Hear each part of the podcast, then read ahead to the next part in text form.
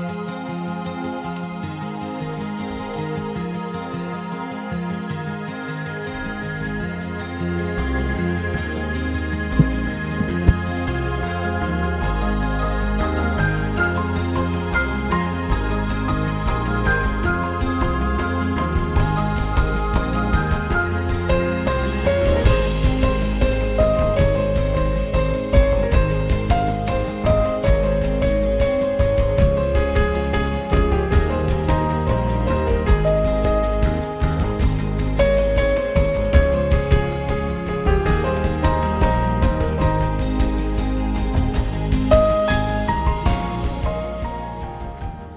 Escuchan Working, tu programa de psicología en Quack FM. Estamos los martes quincenales de 20 a 21 horas. Te esperamos en el 103.4 de la FM. También por internet, quackfm.org.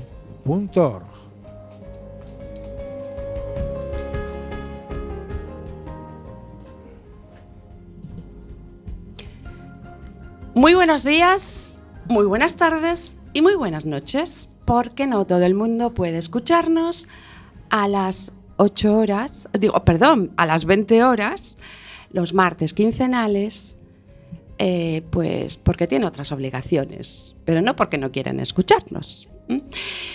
Eh, de vuelta en las ondas radiofónicas, seguimos en Cuac FM, la radio comunitaria de A Coruña. Iniciamos hoy en En Working la temporada 6 de nuestro programa.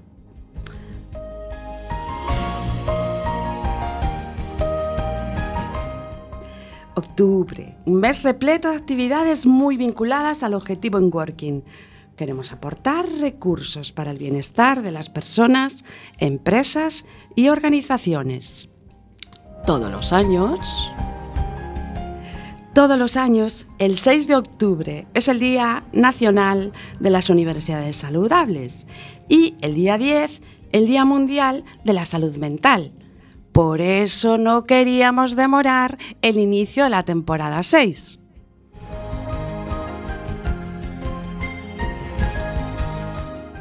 ...2022... Es por fin el año para retomar impulsos e ilusiones adormecidas obligatoriamente por el COVID-19. Inicio ya de un curso escolar, laboral, cultural y de ocio con reaparición eh, del 100% de las actividades presenciales.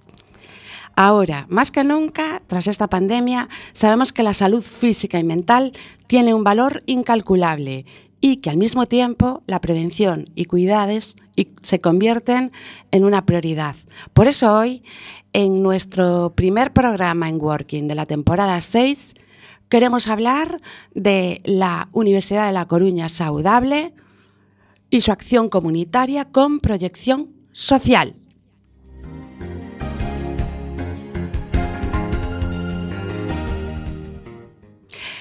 Antes de presentaros mi- el invitado que tenemos hoy, voy a darle la bienvenida a Jorge y sobre todo las gracias por querer estar con nosotros una temporada más. Muy buenas tardes, buenos días, buenas noches. Yo encantado de estar del otro lado de la pecera. Eh, ¿cu- ¿Qué temporada dijiste que era esta ya? La La temporada 6. temporada 6. Eh, me vas a tener que hacer fijo ya, ¿eh? aunque sea fijo discontinuo. Sigues de becario, como tú Ah, me haces en vale. Inboxes. Vale, ¿Mm? pues nada, Tengo sí. que decir que Jorge eh, hace un gran esfuerzo ayudándome como técnico de sonido en el programa En Working, porque él también tiene sus ocupaciones como director del programa de motor en Boxes, que se emite los jueves. De a las- 23 a 24 horas. Eso es. Vamos a meter la cuñita ahí. ¿Cómo haces tú con el, con el mío? Por esto Yo de las encantado de estar aquí. ¿eh? doblemente. Se está más tranquilo de este otro lado, ¿eh? Sinceramente. Bueno, bueno, bueno. Tenemos muchas cosas que decir. Y mm, bueno, para inicio de temporada hemos invitado a Sergio Santos del Riego, porque, bueno, don Sergio Santos del Riego. La verdad, o mm, no sé si ponerle más rango o tal. Por mi parte se lo pondría. Lo que pasa es que es una persona tan accesible, tan, tan, es tan buena comunicadora que, bueno, no sé, a veces eh, dices, venga, vamos, tiramos para adelante y, y, allá vamos, ¿no? Eh, Sergio, buenas tardes. Buenas tardes. Yo quiero comenzar agradeciéndoos a, Jorge y a ti, Marta, pues el que de manera periódica me invitéis en representación de, de esa UDC Saudable, pues que sigue trabajando por la promoción de salud de la comunidad y por extensión de la sociedad. Queremos que nunca te vayas de nuestro lado, Sergio, bueno. porque sabemos que estás ahí eh, trabajando muchísimo, con muchísimos proyectos y queremos dar a conocer todo lo que hace la UDC Saudable, porque nos parece una labor mmm, de la que se puede beneficiar muchísima gente, tanto universitarios y universitarias como, como, como un colectivo, el colectivo comunitario. ¿No es así? Bueno, la UDC Saudable es, tú lo has dicho, una entidad de acción comunitaria y además yo últimamente digo que más que una oficina es una marca. Y una marca siempre es un PIN, un, una seña, una seña de identidad que permite eh, comentar y trabajar y hacer sobre determinados asuntos, en este caso sobre la promoción de salud. Una promoción de salud que se entiende como autocuidado, que se entiende como autocuidado y que se entiende también como con perspectiva individual y también con perspectiva institucional y colectiva, ¿no? orientado pues eh, en sentido amplio a tratar temas de vida saludable y desarrollo sostenible y en sentido estricto a tratar temas de actividad física y deporte, de alimentación saludable, sostenible y solidaria, de bienestar biopsicosocial, de actividad ocupacional, de salud sexual, de autoestima de adicciones químicas y comportamentales, entre otras muchas. Pero sí tendría que decir que todo esto que estamos hablando, que, que, trataría la promoción de salud, en estos momentos está en cuestión en la red española de universidades saludables. De tal manera que eh, en Menorca, en el día, los días 26 y 27, hemos empezado a, a, realizar un sistema de calidad, se ha hecho un DAFO con debilidades, sí. amenazas, fortalezas y oportunidades, y se están reescribiendo con la colaboración de muchas universidades los ejes de abordaje de la promoción de salud, reescribiendo, argumentando, sopesando. En este congreso que se está celebrando en estos días en Coimbra con la presencia de la vicerrectora del campus de Ferrol y Responsabilidad Social, María Jesús María Movilla, Jesús Movilla Fernández. Fernández, así sí. es. La tuvimos en una ocasión aquí sí. en Working. Sí, de alguna manera ella ya me trasladó que os salude y que agradezca siempre este, este pues foro. Dale un abrazo. ¿eh? Hablaremos Para con ella. ella. estos efectos también, sí. Uh -huh. y, y, además que luego vamos a tener en, a principios de noviembre, ahí estaré yo, el segundo Congreso de Universidades Promotoras de Salud en Burgos, y entre estas tres reuniones se pretende, eh, de alguna manera, reconsiderar estos ejes de actuación. Y por otro lado, pues, pues como ya sabéis, ya llevamos trabajando desde el año 2015, al principio los primeros años quizá más políticos, estos últimos años muy productivos, y tenemos la sede en el Centro Universitario de Riazor, ¿no? aunque hay que decir pues, que este crecimiento progresivo que hay, pues también hay otra sede en el campus de Ferrol, el Centro Cultural Universitario. Sergio, perdona que te interrumpa. Mm, un segundo. Hay muchos de, nuestros oyentes que te conocen porque, bueno, eh, tenemos disponibles las dos, las dos, bueno, el podcast de las dos veces que estuviste con nosotros, ¿no? Mm.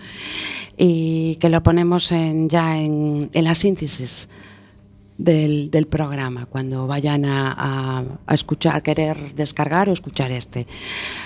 Pero quería presentar, dar unas reseñas de con quién estamos hablando, ¿vale? Porque no todo el mundo a lo mejor eh, conoce esto con, con tanta profundidad, ¿no? Tengo que decir que Sergio Santos del Riego es director de la Universidad de La Coruña Saudable, coordinador de la Unidad en Integración y Promoción de la Salud, que se llama Integra Saude. ¿Mm? Departamento de Fisioterapia, Medicina y Ciencias Biomédicas, Facultad de Ciencias de la Salud, Universidad de Da Coruña, en el campus de A Coruña. Seguro que me dejo cosas, Vale, pero habíamos hecho un programa de inicio, o sea, de inicio de contacto, que había sido ya en el 2017 y que está disponible el podcast en el que hablamos un poquito más, con más profundidad la, de la biografía y, cualquier mm, cualquier, a ver, contenido que se adecue al marco de lo que tú te di- dedicas, que hiciste y con quién estamos hablando. Que es una persona eh, que, que, bueno, tiene muchísimo conocimiento de, de todo este tema. Yo aquí lo que tengo que decir es que soy un intermediario en una aproximación de la promoción de salud eh, que trabaja la transversalidad y que lo único que intento es implicar y que la gente se comprometa de una manera eh, de manera que, que lo consideren, pero que quieran, ¿no? No de una manera obligada y en ese sentido pues está trabajando en toda la universidad, en todos los colectivos, muy orientado al alumnado, pero también al PD y al PAS y por supuesto a las entidades sociales y comunitarias que así lo deseen. Entonces Inclu- en ese sentido Incluye la soy un universidad, pero incluye la universidad senior, ¿no? Yo, eh, la Es decir, es un colectivo todo- universitario. Incluye todo el mundo que quiera participar. Hay que decir que en estas actividades que estamos teniendo ahora, la Universidad Senior ha hecho un programa determinado y que no olvidemos que la Universidad Senior, que, con- que cuenta con 1.200 alumnos, ha hecho un programa de desarrollo rural del conocimiento. Sí, sí. Bueno, con ese programa de desarrollo rural del, del conocimiento que su directora Matilde eh, Sánchez pues, ha llevado con muy buen tino a cabo, pues salen a formar en poblaciones de la Costa da Morte, en poblaciones de Cedeira, de Betanzos o de Aspontes. Y curiosamente el tema principal que se toca, supongo que entre otros, es vida saludable.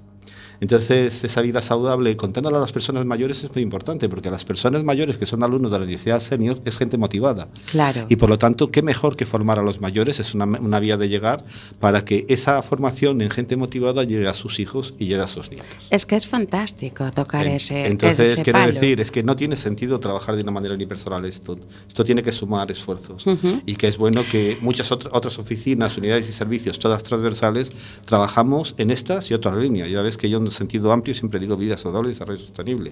Pues tenemos que decir una cosa Mm. al hilo de esto, que Quack FM tiene un programa de radio que se llama Radio Senior, Ujú. hecho por personas vinculadas a la universidad y a la, a la universidad senior. Me consta, me consta y Sí, me sí. parece una iniciativa estupenda. Y después hay otro programa que se llama eh, cin- 50 y pico.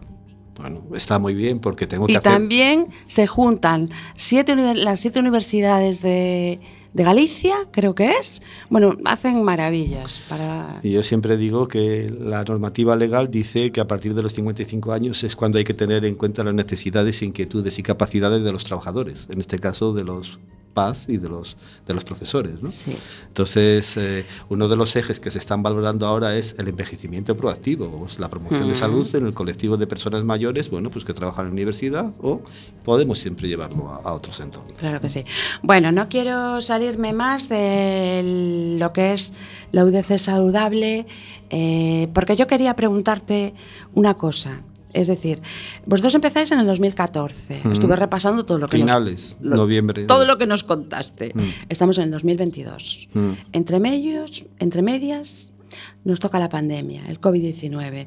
Es un inter- intervalo, entiendo que de ralentización, ¿o no? O, o sois diferentes a, a todo, todo el mundo. Nosotros- Cuéntanos un poquito. Yo tendría que decir que, bueno, puedo entender que socialmente la pandemia nos paró, nos encerró Ajá. y nos sumió en un estado en el que tuvimos que adaptarnos de un día para otro. Fijaros, aquí pasamos en un fin de semana de, de tener dos conferencias, dos videoconferencias a 2000. ¿eh? Y mucha Bueno, gente que claro. no sabíamos tuvimos que aprender Sí, sí. tecnologías que, bueno, ahí hubo una, una oficina, la, el CUFIE, que hizo una labor encomiable y hubo otro servicio, el Servicio de Prevención de Riesgos Laborales, que lo hizo en otro sentido, ¿no? pues a- habilitando los espacios y, Sí, y- no. y los entornos, pero que fue un cambio radical. Ahora, si a mí me decís quién fue el principal protagonista en ese momento, yo siempre digo que fue la comunidad. Es decir, tanto los Ah. profesores que se lanzaron diciendo esto lo vamos a sacar adelante, como Sí. los administrativos, como eh, los alumnos, pues que tuvieron que vivir unas situaciones muy extrañas, Sí. pues, y que eso también ha traído sus complicaciones. Sí, sí. Pero a mí, desde luego, no me gusta hablar de ralentización. Porque sí que es cierto que a veces, desde la necesidad, inclusive en estos temas de promoción de salud, eh, nosotros ese, ese tiempo realmente lo que pegamos es un impulso. Un impulso en todos los ejes que estamos hablando. ¿Y en qué ejes? El, pri- el primero en el eje de acción comunitario, pero también en el docente, en el investigador, en el institucional y en el de comunicación. Ay, cuéntanos, cuéntanos todo, que nos interesa. Pues mira, desde el punto de vista comunitario, previamente a, a la pandemia, estábamos trabajando con determinadas entidades temas de salud sexual, autoestima y amistades, temas de adicciones a, a drogas, temas de disfunción en salud mental, temas de habilidades para la vida, temas de deporte inclusivo y adaptado, que hoy con la entidad que, está, que, que lo lleva, que, que es Enki, pues es- está dependiente de otro vicerrectorado, el vicerrectorado de Igualdad, Cultura y Deporte. Pero en ese contexto, cuando con- después de la pandemia, lo que hizo es que muchas entidades sociales se quisieran, quisieran trabajar con nosotros. Claro. Y bueno, se incorporaron otras entidades en Ferrol, no solo en estos ámbitos que he mencionado, sino pues específicas, pues las, alguna asociación que aborda eh, temas para personas, mujeres con fibromialgia, eh, asociaciones como Agalure, que está relacionada con, con el juego, con la ludopatía Sí. y demás, como Querendo Mujeres con Endometriosis, como la Asociación Gallega Lipedema Lipedema, entre otras. Últimamente, las últimas que estamos eh, trabajando es un convenio que hemos hecho hace poco con la Fundación FITA, que va a abordar temas de trastornos de conducta alimentaria, la vamos a abordar vía virtual y haremos alguna que otra reunión presencial. Ah, muy importante. Y algo claro. que realmente a mí me gusta muchísimo, porque es uno de los aprendizajes que nos ha dejado la pandemia, el aprender a vivir en términos de habilidades para la vida. Y hay una escuela... Bueno, eh, yo, eso para mí es el punto de partida. Bueno. Y a partir de ahí desarrollas, creo que puedes desarrollar casi cualquier cosa. Pues hay una escuela latinoamericana que se llama Fundación EDES, que hemos contactado con ellos para proponerles colaborar y que hacen unos cursos maravillosos de habilidades para la vida que tocan las 10, las 10 que establece la OMS. Sí. Pues empatía, asertividad, control de tensión, eh, Gestión de tiempo, gestión supongo. de tiempo, Mm. espíritu crítico, espíritu creativo. Digo que estas dos siempre nos diferencian de alguna manera de las máquinas, ¿no? Pues sí. Y de la tecnología. Y entonces, yo que han caído en mis manos documentación al respecto de cómo llevan estos asuntos, digo, esta escuela tiene que estar cerca de nosotros. Con nosotros. Me consta que la vicerrectora en estos momentos en Coimbra se está reuniendo eh, estos días con, con el responsable, porque da la casualidad de que está también en Coimbra, y la verdad es que él está muy interesado en, en colaborar con la UDC y esperemos que esto se concrete, porque pienso que sería un gran avance. Pues ya nos contarás. Espero En cuanto, sí. en cuanto lo logréis, queremos saberlo. ¿Mm? ¿Qué más, Sergio? Bien, ¿Qué- eh, desde el punto de vista docente, ya recordáis que en su momento hicimos las competencias eh, transversales Sí. eh, para las titulaciones nuevas y que se modifican en colaboración con el Vicerrectorado de Oferta Académica e Innovación Docente.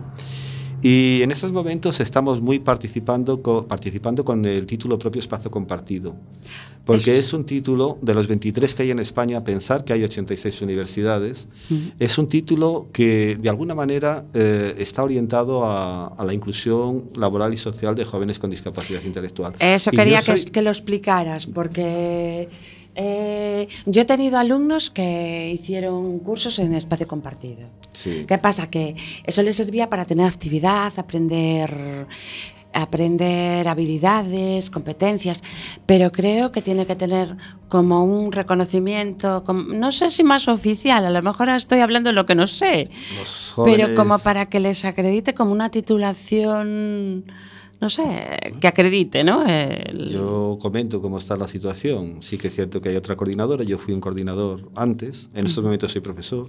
Yo- Ujú. Me gusta ser profesor con los alumnos porque son muy atrevidos, Son- muy desinhibidos. son un amor. Hacen muchas preguntas. no y tienen hacen- malicia. Ujú. Entonces, en ese sentido, pues eh, este título dura dos años, pero la mayoría de los que hay en España son de seis meses, de un año. Sí. Y aquí sí se les expide un título, un título propio, en el cual, pues, de alguna manera hace constancia si ha superado el curso y las competencias que ha adquirido para favorecer la inserción en el mercado Laboral, laboral. el mercado laboral. Entonces, bueno, eso al menos se persigue, como se persigue facilitar la inclusión social, que a veces no es fácil, ¿no? No. Es muy- Hablamos mucho, pero después a nivel práctico Es complicado. es complicadillo o no. Pero bueno, ahí estamos Aunque bueno, yo creo que hay, punto- hay, hay avances, ¿no? Desde el punto de vista docente se está en esa línea. Y desde el punto de vista investigador pensamos que la promoción de salud no es propiedad de ninguna unidad de investigación. Invitamos a que todos los grupos de investigación lo hagan en clave de vida saludable desarrollo sostenible, sean del ámbito que sean. Y bueno, nosotros ahora en estos momentos estamos trabajando especialmente en aspectos de integración sensorial y de alguna manera dotando de evidencia científica en el colectivo de terapia ocupacional, pero con doctorandos que hay en, a Ha- nivel haciendo nacional. sus tesis Sí. de Y doctorado. ahí estamos dirigiendo tesis Bueno, sus- y bueno, pues estos proyectos de investigación ayudan a, a dotar de evidencia y a, y a consolidar. Bueno, Desde el punto de vista institucional, pues tengo que decir que hemos trabajado antes de la pandemia con el, con el Ministerio de Sanidad, que eh, volvemos a recoger, mm, volvemos a tener muy buenos contactos con el Ministerio de Sanidad, con el Consejo Galego de Bienestar Social, con el Consejo Local de Salud de La Coruña, del Consejo de La Coruña, y ha habido muchos octubres saludables. El primero fue de la Facultad de Ciencias de la Salud, que ahí reunió a todo el mundo. estamos en el séptimo, ¿no? Sí, ahora estamos en el octavo. Ah, Hubo en medio otro en Ferrol que tuvieron como objetivo y lo consiguieron crear un Green Campus que además lo institucionalizaron. Algo, algo que a mí me parece muy importante. Institucionalizar el Green Campus es ponerlo en manos de algún responsable, eh, gestor de arriba, para que cualquier estrategia política vaya marcada con tres aspectos de vida saludable y desarrollo sostenible. Y, y además es, Eso- buen- es bueno, ¿no? Ese, ese sello. Porque Ese también los sello- alumnos dicen, eh, que esto es un Green Campus, ¿no? Eso Tienen que ser embajadores de, de la marca casi. Claro, tenéis que pensar que en España fuimos pioneros como universidad, la Facultad de Ciencias de la Salud y la Escuela Universitaria de Arquitectura Técnica. Mm. Y luego, pues en estos momentos están más de la mitad de los centros tienen banderas verdes. Sí tengo que decir que depende de otra oficina, la oficina de Medio Ambiente, que hace una labor extraordinaria. y Pero es excelente. que esto tiene que ser muy transversal. Sí, Si lo no, es. De hecho, hay un área de las 10 que tiene el programa Green Campus, que es la número 6, que es la que, eh, la que está relacionada con la vida saludable. Es que estamos hablando de vida saludable, pero ¿qué incluye la vida saludable? Muchísimos aspectos. Sí, y Todos luego, los que has si- dicho, si más esa medio ambiente. Más amplio, sí, mucho más amplio. Claro, O sea, claro. decir, estoy hablando de 10 áreas. Bueno, pues Mm. sostenibilidad económica, medio ambiente, biodi- bio- biodiversidad. Hasta 10 áreas, eh, pues podríamos sacar muchas cosas al respecto. También tengo que decir que se ha trabajado temas de inclusión y desde la pandemia con, las, con la Asociación Española de Servicios Psicológicos y Psicopedagógicos, Sí. con la plataforma One Health, que aborda el bienestar humano, animal y medioambiental, y que hay más de 100 entidades, y que pronto vamos a tener una reunión, con la Red de Desarrollo Sostenible para términos de Objetivo de Desarrollo Sostenible, con el Observatorio Gallego de Dinamización Demográfica, y en estos momentos, los últimos octubres, después de la pandemia, la Facultad de Fisioterapia se encargó de temas de investigación y de pandemia y lo hizo muy bien. La Escuela Universitaria de Diseño Industrial hizo un programa el año pasado, el séptimo, tremendo sobre y trataba temas de ocio y ergonomía, aparte de alimentación y actividad física y demás. Y este año la- la- el centro responsable es la Escuela Técnica Superior de Arquitectura, la ESAC, ¿eh? Ah. que está aquí abajo en el Sí, campus sí, la tenemos aquí al lado porque sí. nosotros estamos emitiendo desde el desde el estudio José Sí. Couso, que está en la Zapatera, en la calle. Es que yo nunca. mm, Jorge, ayúdame. Londres. Londres. Número Es que ocho. Iba a decir Londres, pero siempre digo Lisboa. Y Pues, el otro no, día- Londres. El otro día, eh, esta escuela pues tiene como lema el diseño para la salud. Hemos puesto el foco en el entorno, Ujú. en términos de accesibilidad, diseño, ergonomía y, y adaptación funcional. Y bueno, comenzó hablando un profesor de Madrid sobre arquitectura y salud, que fue un tema muy, muy interesante. Ah, pues claro. Tienen también muchas exposiciones, una sobre habitabilidad, otra en relación con la Fundación Vicente Ferrer y otra en, la- en relación con la alimentación, con el plato de Harvard, que es quizá la mejor recomendación que pueden hacer los nutricionistas a día de hoy para Ajá. las personas. Pues sí. sí, sí. Y bueno, en Sobre rel- todo teniendo en cuenta, a ver si nos ayudan un poco, ¿no? Con esa cesta a la compra de 30 euros, Mm. Bueno. a ver qué es lo que metemos en esa cesta. Pues seguramente Que sea sa- es- saludable, mira, sostenible. Hay muchos temas Y- que se van a tratar en las 13 Pues conferencias eso de este año ya y ese podría apuntaremos. ser otro tema. Pues con pues, nutrición, sí, eso sí. es un tema que yo quiero Tocar. tener aquí en Enworking. Ah, pues mira, esto se lo traslado a los, de, de, a los responsables de nutrición y ya está. Tenés razón, es Lisboa, ¿eh? Ah. Calle Lisboa. Es que yo. Empieza yo por sé el que igual, es, que pero es calle Lisboa. Claro, claro. Bueno, al lado yo de la pista de pádel, que es más fácil. Fiesta. Eh, hoy fiesta. Eh, pista de pádel Al lado. de la universidad, en el Al campus. lado de la Facultad de Filología y de la Facultad de Turismo, que lleva pocos años funcionando ahí, que todavía se están instaurando y que está Ah, no muy bienvenida. Sí, sí, está aquí arriba aquí. ahora. Y por abajo, Ciencias, la ESAC Sí. y también la Escuela de Arquitectura Técnica Universitaria. Pues en el Pues medio está aquí Cuac. tenemos el estudio de Quack. Sí. Y luego, si bien. seguimos comentando algún eje más, pues en relación con la comunicación y concienciación, tengo que decir que de una red que era el Facebook, que fue útil en su momento, yo creo que estas redes están perdiendo gasto, hay que decirlo, cada vez Sí, son menos interesantes. sí. Pero bueno, hemos abierto alguna más cercana a los jóvenes, como es Instagram. Ah, tenéis Instagram. Sí. Y también un Yammer, que es un Facebook intranet, donde hay muchos profesores y muchos PAS y que yo creo que puede ayudar a concienciar a todo el colectivo. Y los profesores y los administrativos pueden ser también estupendos mediadores. También hay muchos estudiantes en, esa, en ese Facebook intra, intra Claro, claro, es para estudiantes y, Y estamos, y estamos trabajando pues muchos aspectos de comunicación dentro de las posibilidades que tenemos. Pero también tenemos asuntos pendientes. ¿eh? Yo creo que sí. Y entre los asuntos pendientes tenemos uno que llevo ya procrastinando, se llevan procrastinando mucho tiempo, que he visto bueno por parte de la Comisión Técnica UDC Saudable, que es la creación de la Red Gallega de Universidades Promotoras de Salud, que sería la quinta, porque hay una en Madrid, otra en Valencia, otra en Cataluña y la otra en Andalucía. Entonces, evidentemente, para que haya una red gallega de universidades promotoras de salud, tiene que haber voluntad por las tres partes, inclusive por la Dirección General de Promoción de Salud. Mm. Por cuatro partes Pero es un tema de burocracia, lentitud. es un ¿no? tema de burocracia, pero sería muy interesante que estos temas se pudieran trabajar con, con perspectiva de comunidad. Otro tema es el ocio saludable e inclusivo de puertas adentro de las facultades y escuelas, porque de puertas afuera está haciendo la, el área de deportes una, una labor encomiable, extraordinaria. La gestión del tiempo como determinante de salud. Y quizá nos interesaría también colaborar de manera transversal entre vicerrectorados, con otros vicerrectorados y con otras oficinas, trabajar un currículum vitae social. Porque pensamos que la universidad, aparte de ser un lugar donde se investiga y donde se aprende, tiene que ser un lugar de valores y que a esas personas que colaboran en los valores, pues de alguna manera les tiene que dar constancia de lo que hacen, en lo que participan y demás, y que de alguna manera, pues esto tendría que tener una traducción para que se lo pudieran llevar. eh, en Es que momento. eso es, es un nivel práctico. O sea, Es es, que esto decir, es y eso acción, da esto el acción perfil que teoría. Y, y, y, laboral, después. porque es- yo desde luego si fuera empresaria a mí me interesaría mucho Pero- conocer a esas personas que aparte de tener un título, Claro. sabes que tienen una vis de compromiso social. Es que es lo que se busca en, el- en, el- en, el- en unas entre- entrevistas de selección. Mm. El currículum ya dice lo que estudiaste. Buscamos a personas que se ajusten al trabajo que se va a desempeñar. Pero es que muchas veces, eh, incluso las propias empresas, aportan el aprendizaje técnico, Mm. ¿vale? Para que te adaptes al sistema de esa empresa. Ah, pero si tú no sabes trabajar en equipo, que es lo que más se dice ahora, igual no entras. Pues, eh, pues, eh, pues es evidente. Y hay entonces, muchas formas de identificar esos valores, ¿eh? mm, Muchas. ¿Qué me vas a contar? Si hablamos de esos ejes y la implicación de las personas, rápidamente identificas quién está más interesado y más comprometido, no solo consigo Mm. mismo, sino con otros, que eso Ahí es muy está. importante. Sí, sí. Y esos valores yo creo que hay que promocionarlos, hay que estimularlos y, y potenciarlos. Y no se pueden perder. No, Donde los hay, que no se pierdan, que no se Sergio. pierdan, que no. Entonces, Bueno, a eh, ver, cuando que alguien yo- me dice, cuando alguien me dice que se ralentiza, eh, yo, yo, fui yo, ¿eh? pandemia, Que dije, supongo que se pues, ralentizarían pues, cosas, Por supuesto, ¿no? nos ralentizó en muchos aspectos, pero en otros muchos aspectos, he hecho un repaso por encima y muy por encima, pues realmente ha sido un impulso para lo de Saudable poderosísimo la situación para, bueno, no solo estos temas. Eh, hemos comentado muy poco el tema de, de la alimentación saludable y sostenible.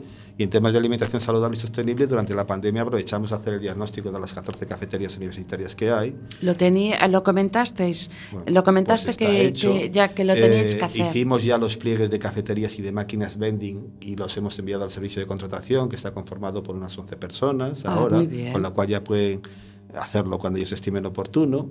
Se hicieron conferencias el año pasado que estuvieron más de 700 o se participaron más de 700 personas.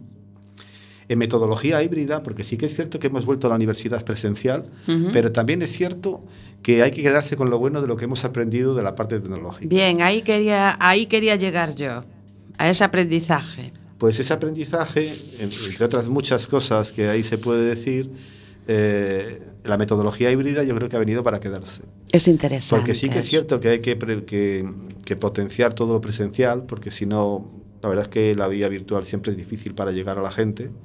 También es cierto que, aunque sea difícil para llegar a la gente, son caminos que abren para gente que igual no puede venir a, a un aula o a un salón y Eh, demás. a ver, es, por ejemplo, es mi caso. Yo la carrera la hice en la UNED y trabajando siempre. Mm. Entonces, si no es por la UNED, yo no hubiera podido ser licenciada en psicología. Mm, Pues fíjate, yo... Porque trabajar tenía que trabajar. Claro. Pues insisto, eso puede ser un aprendizaje muy significativo, no el único. Yo siempre me gusta llevarlo a terreno individual, porque creo que todos nos tuvimos que cargar de paciencia, lo he dicho, Sí. de perseverancia, de templanza, de resiliencia. Yo digo que, bueno, hay algo que, que escribía Jacques Delors en La educación encierra un tesoro, que es eh, el aprender a vivir. Cuando se hablan de competencias, siempre se dicen que las competencias son conocimientos, habilidades y actitudes, y se olvida uno de la gran competencia cuarta, que es el aprender a vivir. Y ese aprender a vivir es el que nos lleva a la necesidad de potenciar las habilidades para la vida. Estas sí. que decía de la Fundación ECES hace, hace un ratito. Y luego temas tan importantes. La pandemia COVID-19 trajo otras pandemias, la pandemia de salud mental. Ayer mismo celebramos el Día Mundial de la Salud Mental. ¿no? Sí, sí. Muy centrado este año en los niños y en los jóvenes. Estamos en un país en España donde se suicidan 11 personas al día y donde hay más de 200 intentos de, de suicidio. Bueno, pues hay un protocolo de FEAFES, que es una de las entidades colaboradoras, en relación con cuál es la conducta adecuada ante situaciones como esta. Sí, la prevención. Y ahí estamos. suicidio. Y cuando alguien nos llega en esta situación, pues lo trasladamos o bien a O bien al programa Afrontemos. Entonces, en ese sentido, este, este es otro asunto, la higiene mental, no solo la higiene de manos, lo aprendimos en la pandemia, sino pues, pues temas de higiene mental, entre otras, muy significativas. Otra cosa que nos enseñó la pandemia es que las rutinas se nos fueron al garete. Sí. Y, y yo siempre digo que la promoción de salud no solo es actividad física y deporte, es también actividad ocupacional. Y la ocupación se nos fue al garete. Se- se- se- de un día para otro, no Bueno. solo se nos rompieron lo que estábamos acostumbrados a hacer, sino es que de, de un día para otro pasamos a ser personas que no teníamos las competencias precisas para desarrollar un trabajo que había que hacerlo de otra manera. ¿no? Cuando yo estaba, eh, Sergio, mira, perdona que te, que te interrumpa, eh, es muy interesante lo que estás diciendo, pero a mí se me vino a la cabeza hoy mientras estaba pues un poco escribiendo alguna reseña para seguir un guion y tal, en aquella señora, ¿vale? Que durante la pandemia en redes sociales, creo que fue un vídeo que, o, o un, o, un- o una frase que, que se aburría, era una política, ¿no? Y yo bajaba las escaleras de mi casa y decía, no es posible, yo no me aburro nunca. Y, y me vino así el flash, ¿no? Por eso, entonces tendremos que adaptarnos, ¿no? A todas las... Oye, no voy a decir a lo que toca en cada momento, o sí, no lo sé. Pero, oye, ¿es algo que podamos controlar? ¿Tú como individuo? No. ¿No? Bueno, pues Eso lo yo no sé cómo se puede aburrir la gente. Eso lo decían los estoicos. ¿Sí? Hay que preocuparse de las cosas que se pueden cambiar, de las que no se pueden Bueno, cambiar, hay que ver, digerirlas. entonces, ¿qué? Nos vamos a la Grecia clásica, que siempre Pues sí, eh, es muy nutritiva. muy ¿no? sabios, Séneca, muy Cicerón y compañía pues contaban de este tipo de asuntos. Bueno. Más cosas. Mira, espera, Sergio, porque teníamos proyectada, un, bueno, mm, programada una pausa musical y creo que, bueno, nos has hablado de los aprendizajes del OBC, de los aprendizajes que nos trajo la pandemia, que es la UIDC saludable, eh, un poco pues que esto no se trataba de una ralentización, luego pues que hiciste un trabajo ahí espectacular. Y teníamos el plan estratégico, ¿no? Que si quieres, como tú quieras, porque nos hablas después de la pausa musical, casi mejor. Y ya sabes, yo quiero que me hables, ya te lo digo, para que mientras escuchas la, la canción que Jorge nos va a poner, quiero que hable, me gustaría, ¿vale? No es un imperativo, pero de el día, sobre todo del Día Naci- Nacional de Universidades Saludables, porque hubo un montón de conferencias súper interesantes, aunque hables por encima eh, del plan estratégico, que algo dijiste, ¿m? y bueno, y que al final del programa nos des una serie de recomendaciones respecto a salud mental, sobre todo, que es lo que más me interesa a mí. Jorge, ¿nos pones la pausa? Vale, pues te la nada, pongo. Un ratito nada Vale, más. venga, perfecto.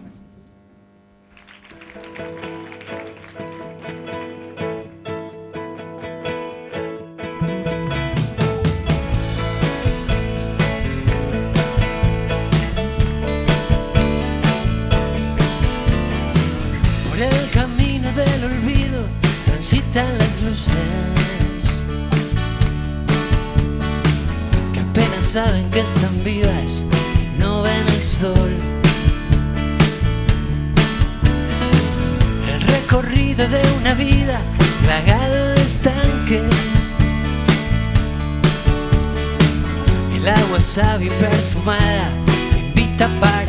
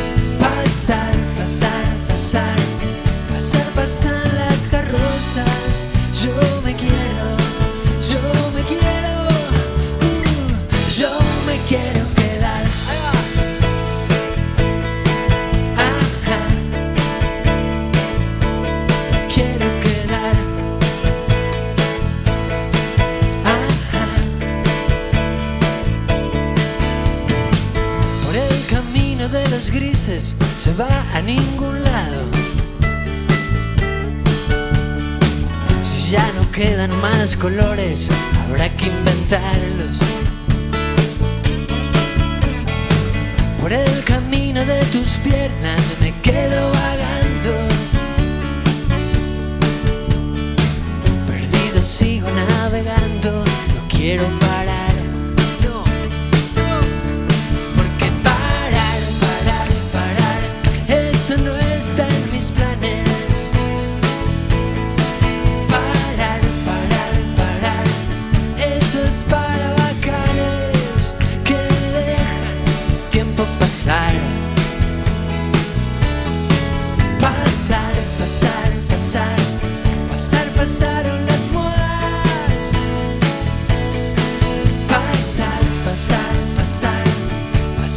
sunlight.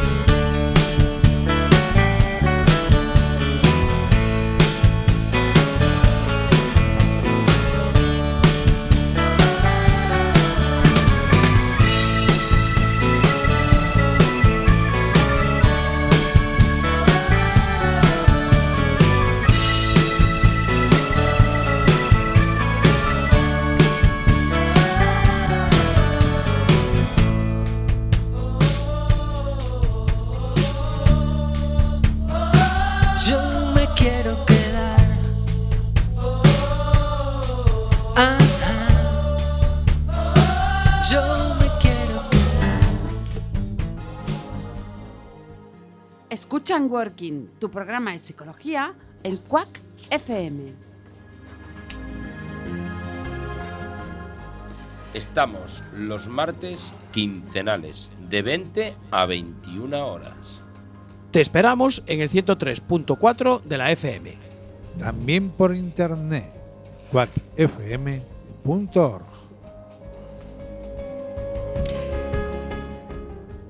Tras esta pausa, continuamos hablando con Sergio Santos del Riego, director de la Universidad de La Coruña Saudable. Sergio, retomamos entonces con, con ese punto de los aprendizajes adquiridos tras la pandemia. Bueno, Cuéntanos un poquito, anda. Pues, eh, insisto, creo que es importante tener en consideración las rutinas y la actividad ocupacional, el ocio activo, también dentro de lo que son aspectos de, promoción de salud. Y luego, pues ahora se está trabajando mucho el eje de alimentación. La alimentación tiene que ser saludable, sostenible y solidaria.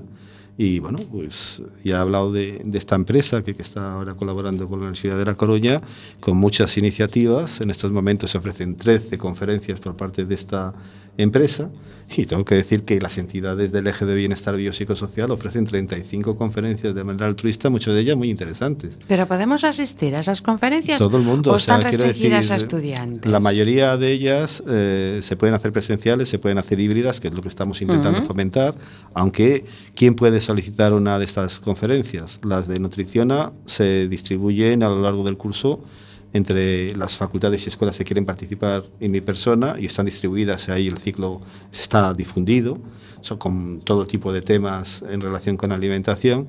Y las de las entidades del eje biopsicosocial, que son 35, las pueden pedir los responsables de apoyo de las facultades y escuelas, responsables de servicios del PAS y responsables estudiantes de asociaciones. Pero cuando se hacen siempre se les sugiere que se hagan con metodología híbrida, porque eh, hay que intentar que no solo vayan, yo siempre digo que un mínimo de 15 personas, ya que se está moviendo de Hombre, una manera altruista, es que 15, 20, 25 es un personas. esfuerzo hacerlas. Es un esfuerzo, sin lugar a dudas, y se, se desplazan y todas esas cosas, pero siempre les sugiero que lo hagan con, con un enlace Teams para que aquella persona que de su casa no pueda o no pueda asistir, pues, pues eh, lo pueda hacer. ¿no? Que es interesante. Y bueno, salvando que alguna vez no falla la técnica, pues en líneas generales eso va adelante. Yo les agradezco de aquí de antemano su colaboración. Es cierto que todas las que están relacionadas con el eje de salud mm, mental están muy demandadas. ¿eh? Cuando se habla Sí. del manejo del estrés, de la autoestima, de, de estos temas, pues, pues están ahí eh, quizá más demandados que quizá otro tipo de entidades, pero bueno, yo de alguna manera eh, intento potenciar en la medida de mis posibilidades su presencia en las facultades y Pues escuelas, cuenta ¿no? con nosotros. Desde luego, desde Enworking, la divulgación la haremos encantados, porque son temas que creo que benefician a todo el mundo. Gracias. Eh, la gestión de espacios y del tiempo. Creemos que trabajar los entornos saludables y sostenibles en términos de accesibilidad universal, de diseño y de adaptación funcional y de ergonomía es clave y eso se está tratando en, los encuentros de Menorca y de estos congresos que he dicho actualmente.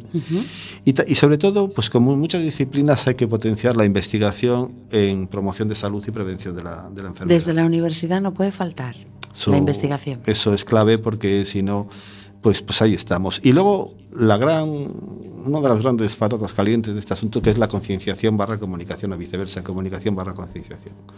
Yo siempre digo que el error ensayo ayuda mucho con el tiempo, pero que bueno, desde luego todo lo que sea abrir no solo estas vías que se agradecen un montón, sino otras vías para concienciar barra comunicar siempre es muy muy positivo. Y en eso siempre estamos buscando. Y yo siempre solicito a la gente que qué ideas tenéis para abrir nuevos caminos para que este tipo de, de ideas de discursos de propuestas puedan llegar a la comunidad universitaria en primer lugar al alumnado en primer lugar y por extensión a la sociedad. Y bueno, pues hay cosas, en esto de las recomendaciones que comentabas, pues algunas se, se nos va ocurriendo. Ya te comenté que, o ya os comentaba que la primera que se nos vino a la cabeza fue, pues eso, la universidad senior, ¿no? A través de, de- de los mayores. Sí, sí.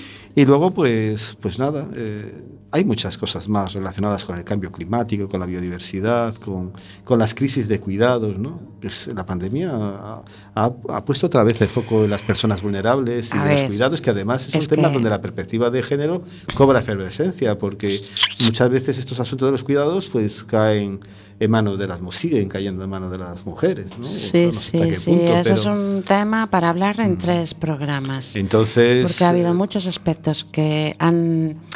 eh, a ver, estaban ahí, vale, pero se han hecho salientes con la pandemia. De hecho, muchísimos jóvenes han solicitado eh, ayuda psicológica o ayuda personal.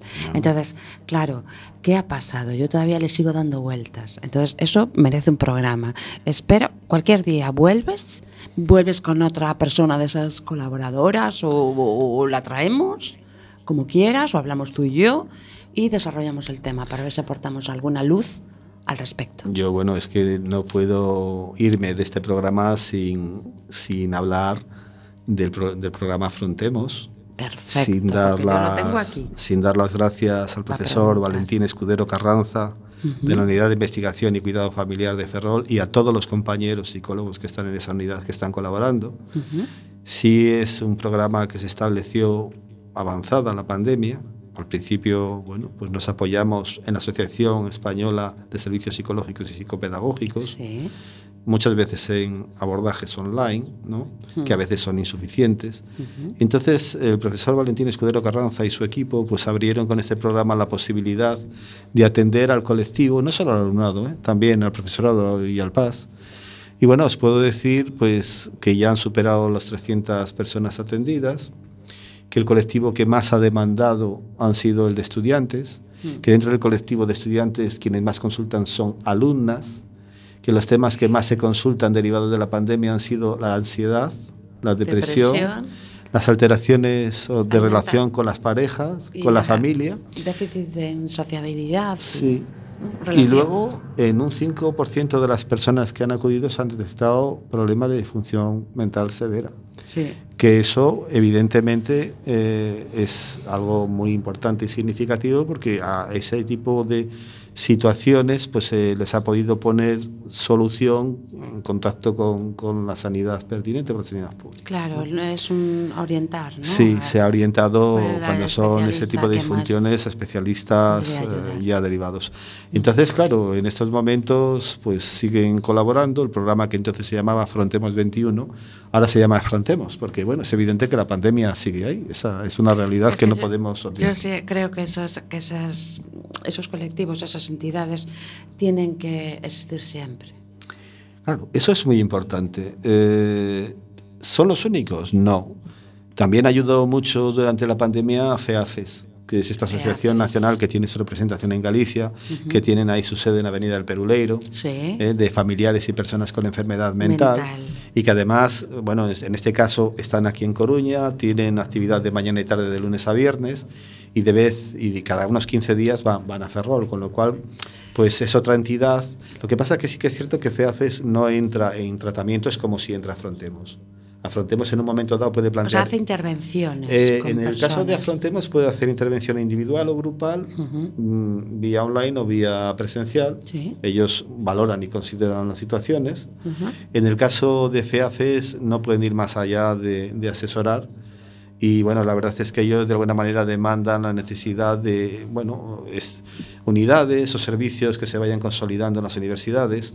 Si algo aprendimos en la Asociación Española de Servicios Psicológicos y Psicopedagógicos de, de España, cuyo representante hoy, yo fui representante en ese interregno, pero no soy la persona evidentemente idónea para estar ahí, puesto que yo no soy psicólogo. Entonces, en estos momentos el representante en esta asociación es el decano de la Facultad de Ciencia de la Educación, el profesor Peralbo, a quien le agradezco pues, pues, pues que esté también incriminado en estos eh, aspectos. Y algo que tocan en esa asociación mucho es cómo abordar estos temas. A mí me llama mucho la atención que el 65% de universidades españolas tienen servicios de mucha índole, unos psicológicos, psicopedagógicos, Mm. gabinetes, clínicas, hay mucha diversidad en la aproximación. A mí personalmente siempre me gusta, y esto es una- un, un aspecto o una opinión estrictamente personal, eh, yo aquí no soy arte ni parte, es decir, hay otra gente que tiene ese tipo de responsabilidad, a mí me gusta precisamente más aquellos centros que tienen una aproximación holística e interdisciplinar. Porque realmente en, en- en- la- en esta aproximación holística la persona es un ente biopsicosocial. Sí, totalmente. Claro, entonces eh, eh, a mí me gustaría, pues, a- si alguna vez esto se consolida de alguna manera, algo al estilo del Centro Veracruzano de Desarrollo Humano, que es, eh, está en, en una universidad mexicana, o me gustaría algo al estilo de la clínica de, de la Universidad Rey Juan Carlos, que si bien es cierto que es más de salud, quizás más en modelos mecanicistas, pues también es cierto que esa es una facultad que cuenta con todo tipo de titulaciones, hasta siete, incluida psicología y demás, que aquí tenemos estupendos y maravillosos psicólogos y psicopedagogos. Sí, ya he visto Entonces, cartel. bueno, no sé, eh, sí que es cierto que hay muchas fórmulas de abordar esto.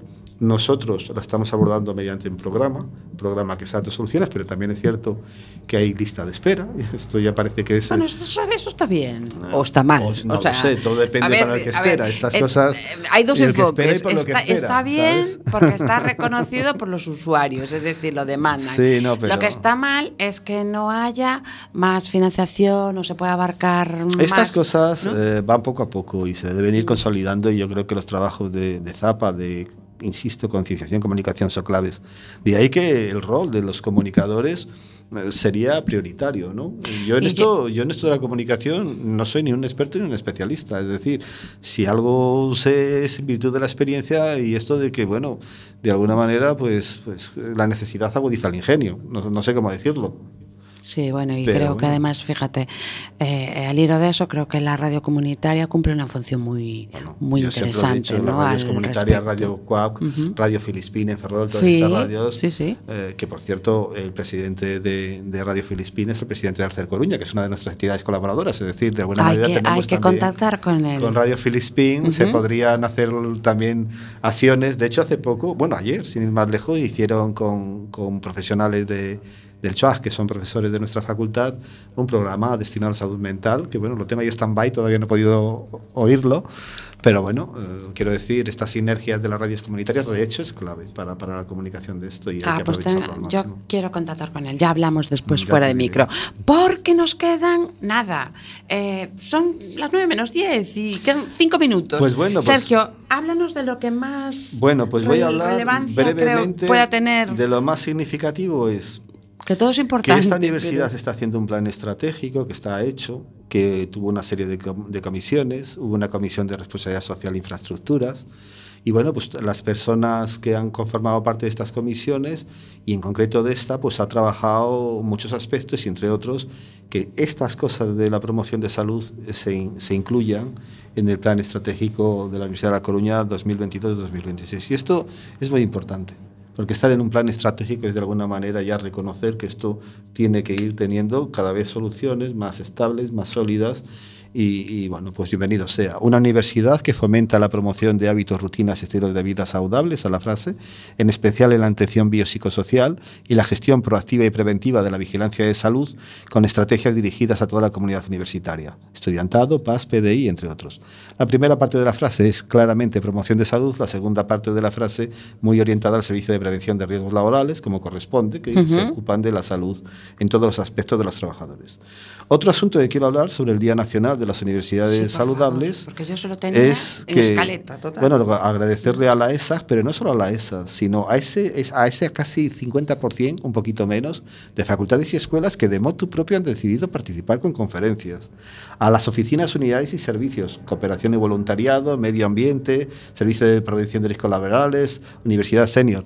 A la cátedra UDC Eroski de Garza, que ha pre- presentado una, una conferencia maravillosa sobre desinformación, redes sociales y salud, un problema sin solución a la Fundación MAFRE y a la Red Española de Universidades Promotora de Salud, que hoy han hecho una conferencia sobre gestión a tu tiempo y energía de forma eficiente.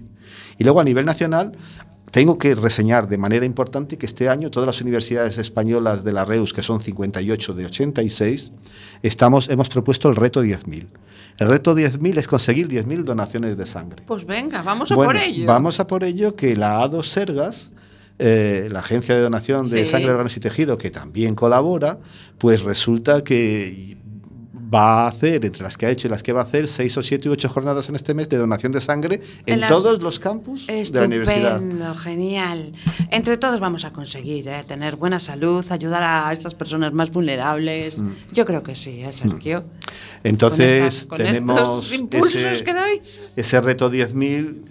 Vamos a ver si. Bueno, la- las- los otros retos que ha habido, que eran retos 5.000, la verdad es que las universidades gallegas se portaron muy bien.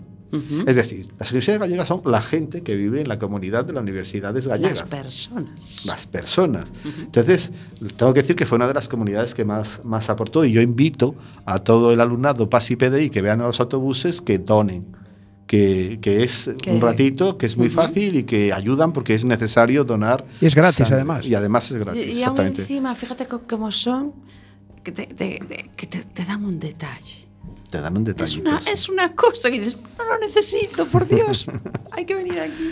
¿Qué más, Sergio? Luego hay otro nada. reto que es el reto de la fruta. El reto de la fruta eh, yo lo dejo opcional porque entiendo que depende de la financiación de cada Está oficina, cara, unidad y servicio. está muy cara, ¿eh? Pero bueno, hay a veces bibliotecas que se suman, que también invito a las bibliotecas de la universidad a que se sumen. Vale la pena. Hay facultades y escuelas que lo ponen. Bueno, el reto de la fruta además no tiene ningún premio, simplemente poner fruta en los halls y que los alumnos o quien quiera se haga alguna foto La y lo suba, y lo suba a redes, Claro ¿sabes? sí. O sea, que ese, ese es un reto nacional que siempre ponemos y no hay problemas. Y desde luego, en los pocos minutos que nos quedan, si me decís qué recomendaciones, bueno, a mí me gusta mucho pues, las jornadas de bienvenida que organiza el Servicio de Estudiantes. Porque en esas jornadas de bienvenida hay muchas asociaciones de estudiantes, pero también hay muchas asociaciones y entidades colaboradoras con la UDES de Saudable, aparte de oficinas, en medio ambiente, con la cooperación y voluntariado y otras. Y ese es el sitio idóneo, esa, esa feria, porque Sí, nunca sí. mejor dicho, Sí. ahí en el estadio del Viña y esa Estuvo- ahí estuvo sí, este año ha estuvo- tenido más estuvo- de 3.800 Estuvo personas. Ay, yo no pude asistir. Bueno, pues es que os puedo estuvo decir Quack que ese es un estuvo medio genial. para llegar al alumnado. Ajá. Otro medio, las asociaciones de estudiantes que quiero llegar a través de sus presidentes.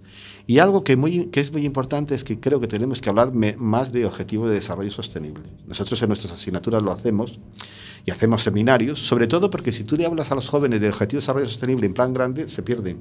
Sí. Pero si les hablas de cómo llevarlo a su vida cotidiana, Hay que hablar de las cosas que conocemos. pues para poco ir plato y después- mucho zapato, más mercado y menos supermercado.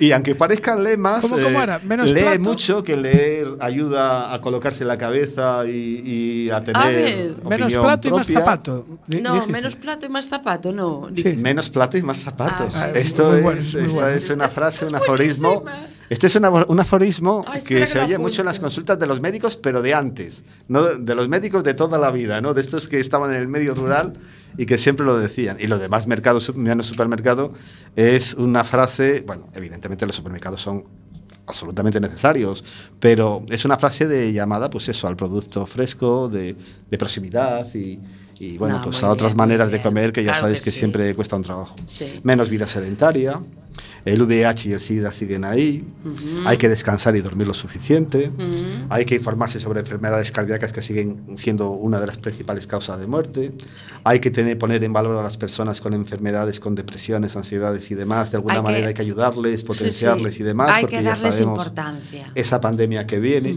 Hago mención también de la pandemia antimicrobianos y menos mal que hay, que, hay mm, estrategias de resistencia a los antimicrobianos en el ministerio y demás, que ese es otro problema importante. Y hay, en definitiva, a ser más activos, a ser más activos en la vida. No nos queda más tiempo, aunque nos gustaría que nos quedara como mínimo media hora más. Sergio Santos del Riego, muchísimas gracias por acompañarnos. Te queremos más veces con nosotros. Hasta el próximo martes, día 20, ¿qué? 25. Jorge? 25. Nos vemos en Enworking a las 8 de la tarde. Gracias por estar ahí. Gracias.